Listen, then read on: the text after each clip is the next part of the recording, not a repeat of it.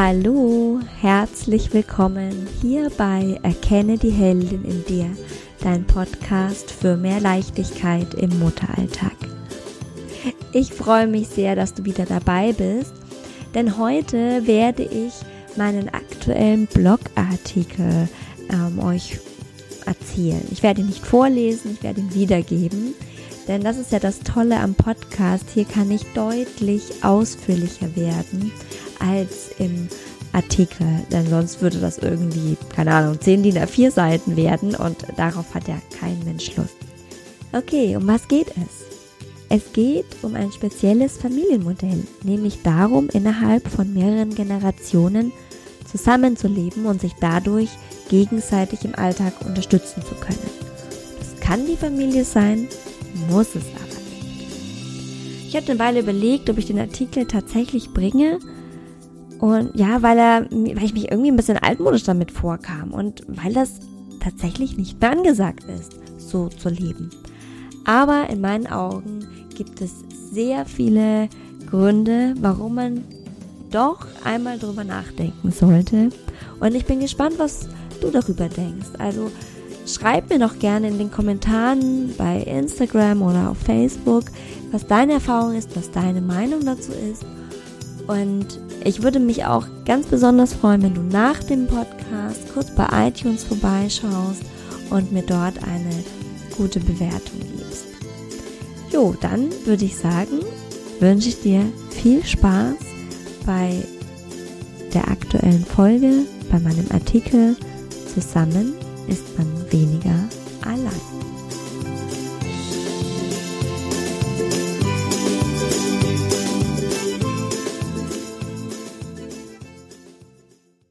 Ich möchte heute den Blick auf eine Lebensweise richten, die viele Menschen im ersten Impuls ablehnen würden.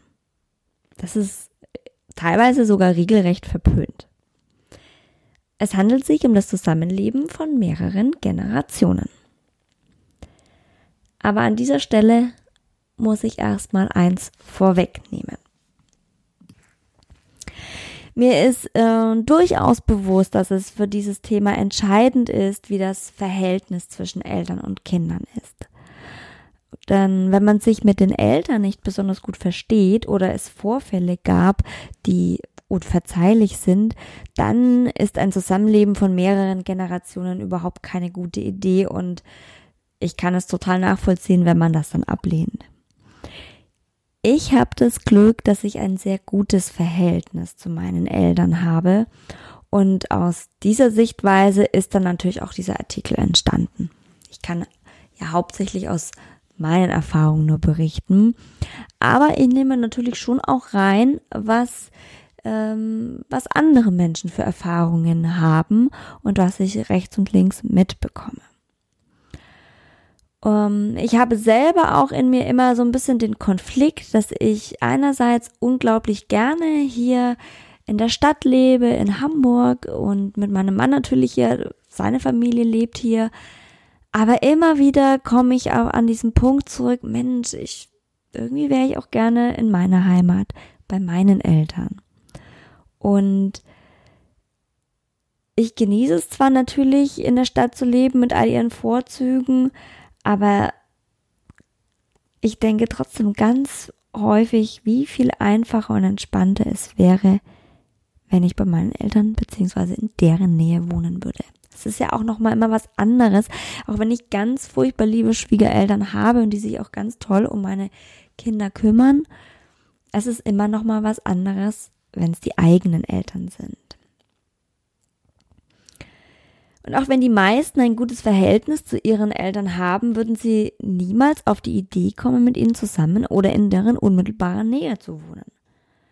Und natürlich auch aus dem Grund, dass viele durch ihre Ausbildung oder aufgrund eines Jobs in andere Länder gezogen sind und sich daher ein Zusammenleben gar nicht ergibt oder weil sie lieber in der Stadt oder auf dem Land leben wollen und nicht dort, wo sie groß geworden sind. Und außerdem, wie gerade auch schon gesagt, darf man den Schwiegerelternaspekt nicht vergessen. Das macht schon meistens einen Unterschied, ob man zu den eigenen Eltern oder zu denen des Partners zieht. Und entscheidend ist hier das jeweilige Verhältnis eben zueinander, ob man sich gegenseitig respektiert und wertschätzt. Und ich möchte das alles hier nicht bewerten und es wird auch nicht kritisiert. Jedes Modell hat seine Vorteile und jede Wahl, die du für dich triffst, ist bestimmt richtig.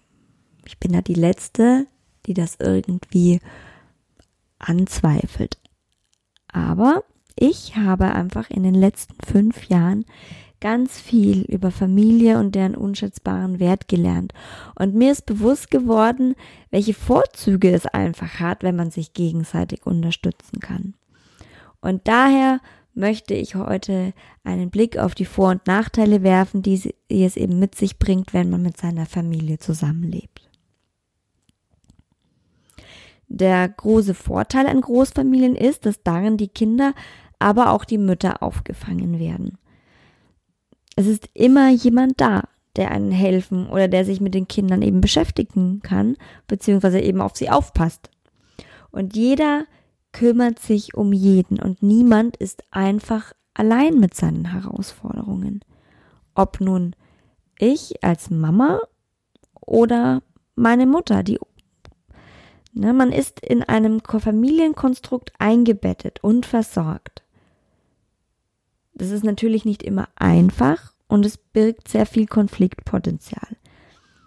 Aber wenn man nur mal auf diesen Aspekt der gegenseitigen Unterstützung blickt, die es nämlich bedeutet, wenn man nicht alleine lebt, dann ist das Zusammenleben innerhalb einer Familie, also einer erweiterten Familie, nicht nur Vater, Mutter, Kind, sondern auch Großeltern oder Geschwister, Onkel, Tante, wie auch immer, dann ist das eine enorme Erleichterung. Aber würde das überhaupt zu unserem freiheitsliebenden, unabhängigen und unverbindlichen Lebensstil von heute passen? So viele von uns sitzen allein in ihren Wohnungen und sind verzweifelt, weil niemand da ist, der ihnen für kurze Zeit das Kind abnimmt. Damit sie wenigstens mal kurz duschen oder sich auch einfach mal nur 30 Minuten ausruhen können.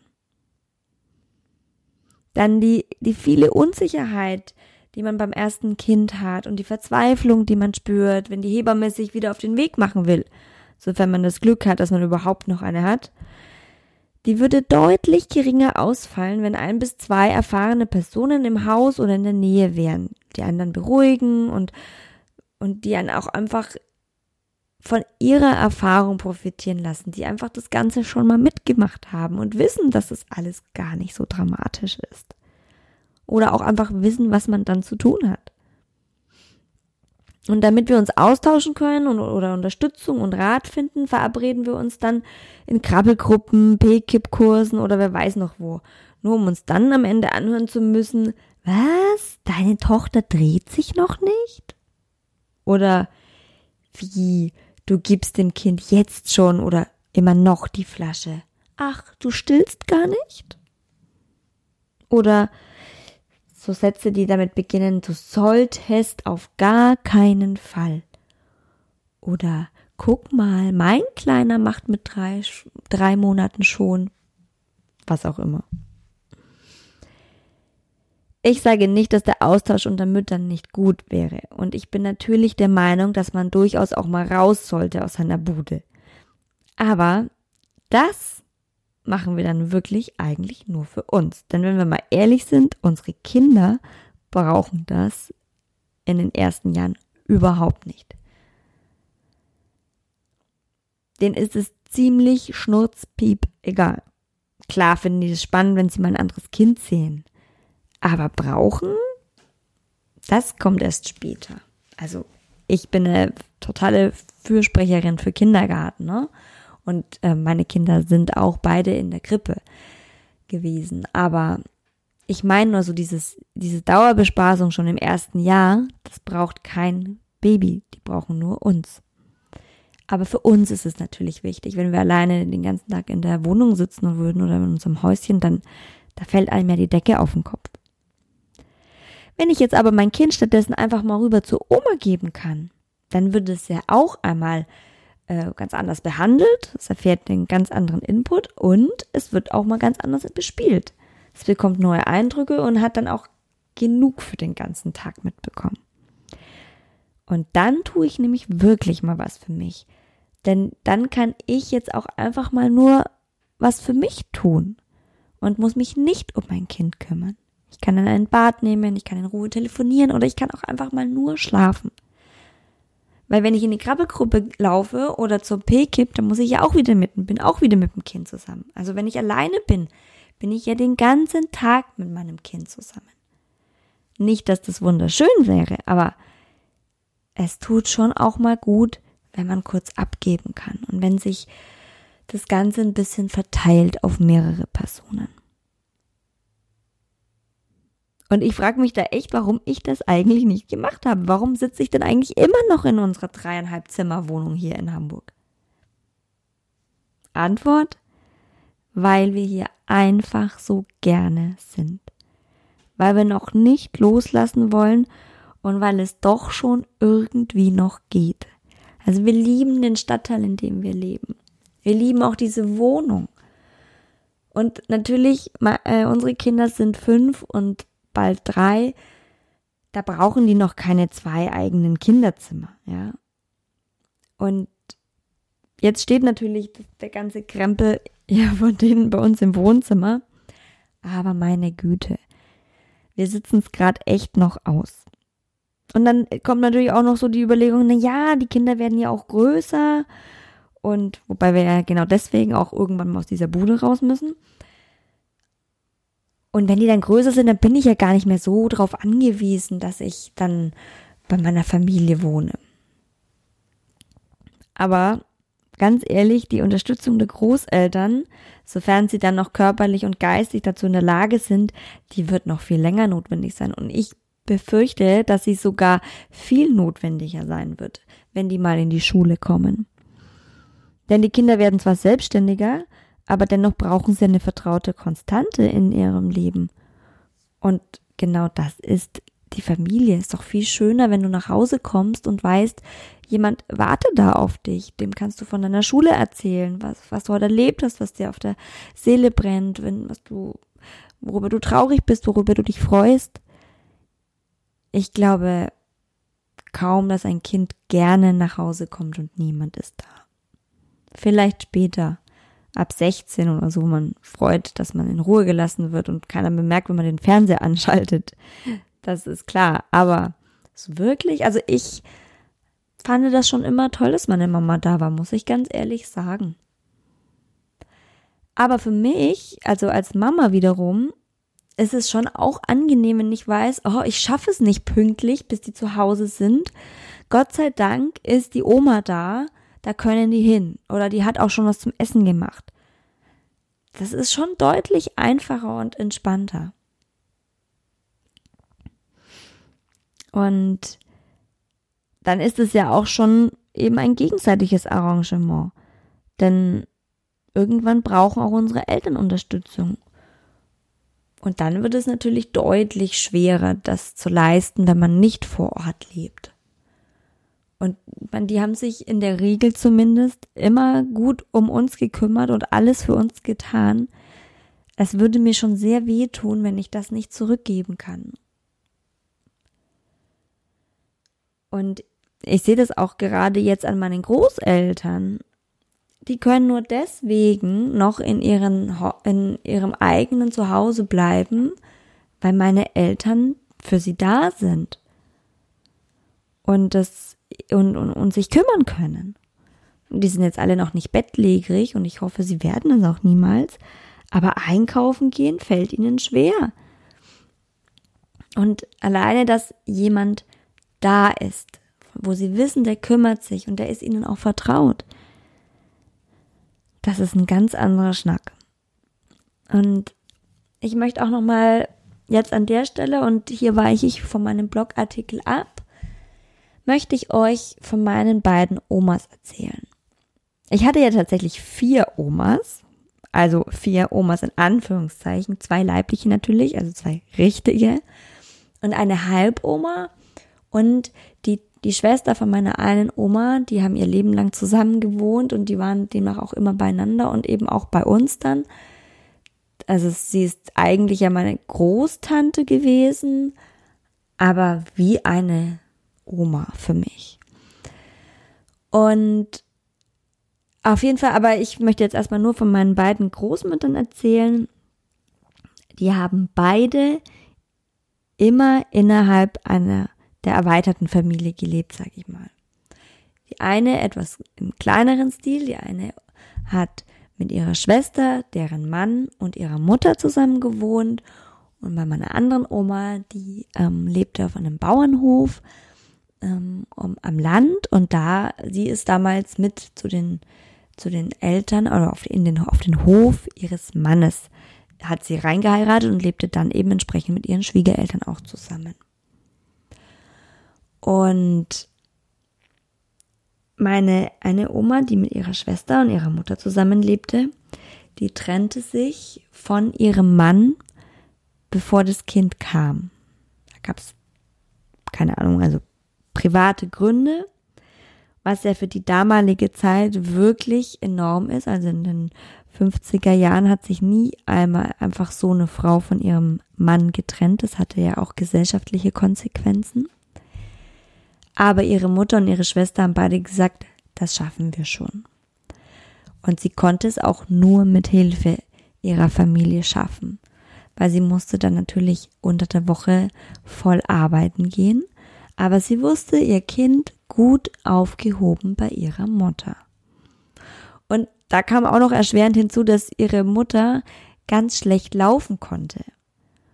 Trotzdem, irgendeine Lösung haben sie da gefunden. Und dann kamen auch plötzlich dann die Nachbarn und jeder hat, hat dann das Kind auch mal äh, spazieren gefahren.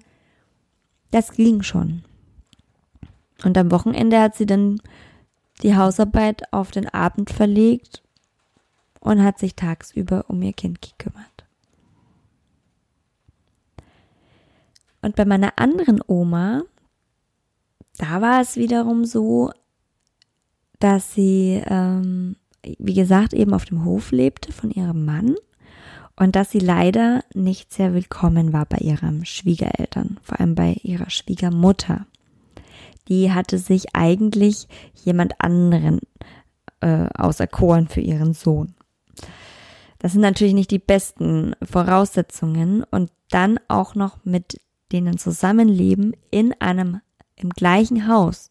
Und wir reden hier nicht von einer Einliegerwohnung. Die hatten ihre Schlafzimmer alle auf derselben Etage. Also wirklich, wirklich ganz schwierige Situation. Und wirklich auch gar keine Möglichkeit, sich gegenseitig mal aus dem Weg zu gehen. Man kam zu jeder Mahlzeit immer zusammen. Da war nichts mit sich groß zurückziehen. Und auf dem Land, da muss auch jeder mithelfen. Da wird jede Hand gebraucht und deswegen stand auch meine Oma bis kurz bevor die Geburt war auf dem Feld. Also die stand am Tag der Geburt noch auf dem Feld und hat da mitgeholfen und ist dann halt rein, als es gar nicht mehr anders ging. Immerhin gab es das Wochenbett, das konnte sie ein bisschen einhalten tatsächlich, aber dann ging es voll wieder los. Und da war es dann natürlich schon wieder ein Segen, dass Großeltern im Haus sind, die sich um die Kinder kümmern und wo man weiß, okay, die Kinder sind aufgehoben. Also gerade bei meiner zweiten Oma, von der ich gerade erzählt habe, da sieht man sehr schön die, ähm, die Sonnen, aber auch die Schattenseiten dieses Zusammenlebens. Ne? Und da ist es einfach unglaublich wichtig, da komme ich auch in meinem Artikel darauf zurück, dass man getrennt voneinander lebt. Also zumindest, wenn es im gleichen Haus ist, mit separatem Eingang, separate Wohnung. Man muss die Möglichkeit haben, sich zurückziehen zu können, sonst birgt es einfach zu viel Konfliktpotenzial. Wenn ich meine Eltern besuche, dann ist es nicht nur schön, weil ich äh, in meiner Heimat bin und meine Eltern, Schwester und Freunde sehen kann, sondern auch, weil ich einmal nicht die ganze Zeit den Dauerbespaßer spielen muss. Die Betreuung der Kinder, die verteilt sich dann nämlich einfach auf drei. Und meistens habe ich dann sogar komplett meine Ruhe, weil die Kids eh viel lieber mit Oma und Opa spielen. Und als wir aufgrund der Erkrankung meiner Kind, äh, meiner Kinder, Entschuldigung, meiner Tochter sieben Wochen in Heidelberg waren, da wurde mir der Familienwert noch deutlicher bewusst. Also mir war Familie schon immer wichtig. Und ich wusste auch, was es bedeutet, äh, familiäre Unterstützung zu haben. Aber da, in der Zeit, habe ich es so wirklich zu spüren bekommen wie wertvoll das ist. Vor allem, wenn du eine Unterstützung erfährst, die so selbstverständlich ist, ohne einen Gegenwert davon zu verlangen. Ich war in dieser Zeit kein einziges Mal allein auf mich gestellt. In den ersten beiden Wochen war meine Schwiegermutter da und den Rest der Zeit waren meine Eltern da. Ich konnte entspannt mit meiner Tochter morgens zur Behandlung gehen und wusste, dass mein Sohn, der ja damals gerade erst ein Jahr alt geworden ist, dass der in guten Händen ist, dass dem man nichts fehlt. Meine Eltern sind einkaufen gegangen und als ich zurückkam aus dem Krankenhaus, hat, gab's was zum Mittagessen. Und danach ging es nur darum, dass es den Kindern, dass wir den Kindern eine schöne Zeit bereiten und uns. Und selbstverständlich hatte ich dann auch mal die Möglichkeit, mich zurückzuziehen, mal kurz auszuruhen oder mir irgendwo eine Massage zu gönnen, was auch immer. Oder einfach mal nur spazieren zu gehen. Das alles ging nur, weil ich die konstante Unterstützung meiner Familie hatte. Ansonsten hätte ich dringenden Reha-Bedarf mit Sicherheit danach gebraucht. So war das wirklich eigentlich eine ganz wunderbare Zeit, wenn man mal die Umstände außen vor lässt. Und immer wieder komme ich an den Punkt, dass ich überlege, ob es nicht deutlich entspannter wäre, wenn wir in die Nähe der Großeltern ziehen würden. Die Kinder hätten eine Anlaufstelle, wenn ich eben mal nicht aufgrund der Arbeit pünktlich zu Hause sein kann oder es einfach noch einen Termin gibt, den ich gerne wahrnehmen möchte und muss, und natürlich ist es auch umgekehrt, dass ich eine Hilfe sein kann, wenn, wenn sie benötigt wird. Ich glaube, dass viele Menschen sich einfach sorgen, dass sie dann nicht mehr so unbeschwert und vor allem unbeobachtet leben können, wenn man dann in der Nähe der Eltern lebt. Und ja, dass da regelrecht so ein Übergriff ins eigene Leben befürchtet wird, dass die Eltern dann plötzlich dauernd auf der Matte stehen und man ständig helfen muss. Und es gibt mit Sicherheit auch Familien, wo das so ist und da kann ich dann auch die Zweifel und die Ablehnung durchaus verstehen. Denn in Familien kommt es häufig vor, dass man sich dann gegenseitig in das Leben des anderen einmischt und obwohl man es doch eigentlich nur gut meint, ist es aber selten gewünscht. Vor allem dann, wenn diese Einmischung belehrend, besserwisserisch und einfach viel zu oft vorkommt. Niemand will ständig gesagt bekommen, wie man es anders zu machen hat. Aber in meinen Augen hat das auch viel mit Organisation und vor allem auch mit einer Kommunikation zu tun. Bevor man sich entschließt, zusammenzuziehen, um dann eben näher auch bei den Eltern zu wohnen, müssen die gegenseitigen Ansprüche und Vorstellungen geklärt werden. Wer erwartet was vom anderen? Passt es zusammen? Oder kann und will ich irgendetwas nicht leisten, was der andere von mir erwartet? Das muss geklärt werden im Vorfeld. Und was ich eben vorhin schon am Beispiel auch von meiner Oma erzählt habe, um eben langfristig Freude an dieser Konstellation zu haben, da ist es mit Sicherheit gut, wenn jede Partei für sich lebt ein eigener Eingang, eigenes Grundstück. Man muss die Tür zumachen und unter sich bleiben können. Weil ansonsten überkommt einen ganz schnell das Gefühl, dass man eingeengt ist. Besonders dann auch für denjenigen, der zu den Schwiegereltern zieht. Und dann müssen auch Regeln aufgestellt werden, damit es dann eben auch keine Missverständnisse im Nachhinein gibt. Zum Beispiel, dass niemand ungefragt die jeweils andere Wohnung oder Haus betritt. Also es geht gar nicht, dass irgendeiner plötzlich in der Küche steht oder sich irgendwo bedient. Das ist ganz klar. Also für mich zumindest wäre das eine ganz klare Regel. Und auch muss die Regel gelten, wen etwas stört, der soll es doch bitte aussprechen. Denn es gibt nichts Schlimmeres, als wenn, ähm, wenn man Ärger in sich hineinfrisst und unausgesprochen irgendwas in der Luft hängt. Denn je länger man wartet, umso größer ist dann die Gefahr, dass man dann irgendwann total explodiert. Und meistens ist es dann an einem Punkt, wo es echt unangebracht ist. Also Fazit, wenn jeder sein Leben so leben darf, wie er es gern möchte und man sich gegenseitig wertschätzt und respektiert, dann kann es eine Win-Win-Situation für beide Seiten sein, in der man sich gegenseitig unterstützt und das Leben eben einfach deutlich vereinfacht. Und so eine Konstellation, die muss ja auch nicht unbedingt aus Eltern und Kindern bestehen. Es können auch die Geschwister sein oder einfach gute Freunde, mit denen man beschließt, näher zusammenzuwohnen. Die gegenseitige Unterstützung, die man sich gegenseitig eben geben kann, die ist sehr wertvoll und die lohnt es sich wirklich in Betracht zu ziehen. Wir müssen nicht immer alles alleine stemmen und viel Geld für Fremdbetreuung oder andere Dienstleistungen ausgeben. Oft könnte es echt viel einfacher sein. Und trotzdem wählen wir den schwierigeren Weg. Ich lese auch immer wieder mal und höre das von so Wohnprojekten, in denen bewusst verschiedene Generationen zusammengeführt werden, um sich eben gegenseitig unterstützen zu können. Und gerade so für Alleinerziehende oder junge Familien und natürlich auch ältere Menschen, die eben nicht auf eine eigene Familie zurückgreifen können oder wo es einfach mit der eigenen Familie nicht passt. Da sind solche Gemeinschaften doch eine wahnsinnig tolle Sache, um sich das Leben einfach zu vereinfachen. Und ich selbst wohne nicht mit meinen Eltern zusammen und habe aber auch trotzdem zum Glück die Unterstützung meiner Schwiegereltern. Ich habe die in der Nähe und bin unglaublich dankbar dafür und auch dankbar, dass sie Lust haben, uns zu unterstützen und Lust und Freude daran haben, Zeit mit ihren Enkelkindern zu verbringen. Auch das ist ja leider keine Selbstverständlichkeit.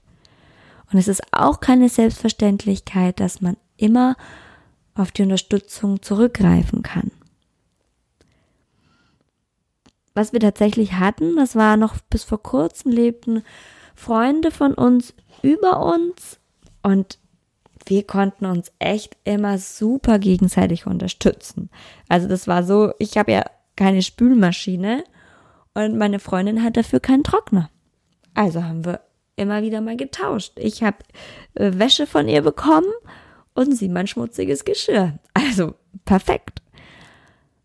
Und es war dann auch immer wieder mal so, dass wir die Kinder gegenseitig zum anderen gebracht haben, weil man einfach mal kurz was erledigen musste, wo man sie, die Kinder nicht gebrauchen konnte oder wo es einfach deutlich schneller und leichter geht, wenn man sie nicht um sich hat. Das ist schon angenehm, kann ich nur sagen und ich vermisse sie auch sehr. Nicht nur wegen der gegenseitigen Hilfe, aber heute geht's ja gerade darum. Und also den diesen Blogartikel und diesen Podcast, den habe ich äh, meinem Mann noch nicht gezeigt und der wird wahrscheinlich panische Angst bekommen, wenn er das liest oder hört. Und so ganz unbegründet ist die dann auch nicht. Denn je mehr ich einfach darüber nachdenke, umso sinnvoller erscheint mir einfach so eine Konstellation, in der ich auf die unmittelbare Hilfe meiner Eltern zurückgreifen kann und umgekehrt ihnen auch diese zurückgeben kann. Natürlich ist das nicht einfach, weil wir ja auch unser Leben jetzt hier in Hamburg eingerichtet haben und man muss ja auch an der an, am, am anderen Arbeits äh, ach Quatsch an einem anderen Wohnort eine Arbeitsstelle haben und es hängt natürlich auch viel Emotionales an so einem Ortswechsel. Aber man muss sich wirklich ernsthaft fragen, was ist wichtiger und was ja, was brauche ich gerade für mein Leben? Und es ist ja nichts für die Ewigkeit. Ich muss ja nicht, wenn es einfach nicht funktioniert, auf immer und ewig irgendwo leben, wo es nicht passt. Aber in der aktuellen Lebenssituation wäre es eine große Hilfe. Ich weiß nicht, wie es dir damit geht, was du für eine Konstellation hast. Mich würde das sehr interessieren, was du darüber denkst, wie du lebst, wie du deinen Alltag meisterst und würde mich freuen, wenn du dazu was auf Instagram schreibst in die Kommentare oder auf Facebook unter den Artikel, denn hier können wir bestimmt alle von einem regen Austausch profitieren. Ich finde es auf jeden Fall spannend, ich würde mich freuen und möchte mich an dieser Stelle verabschieden und gebe dir noch eins auf den Weg mit. Sei dir bitte bewusst, jede Mutter ist eine Heldin. Auch du. Vielen Dank fürs Zuhören. Deine Susanne.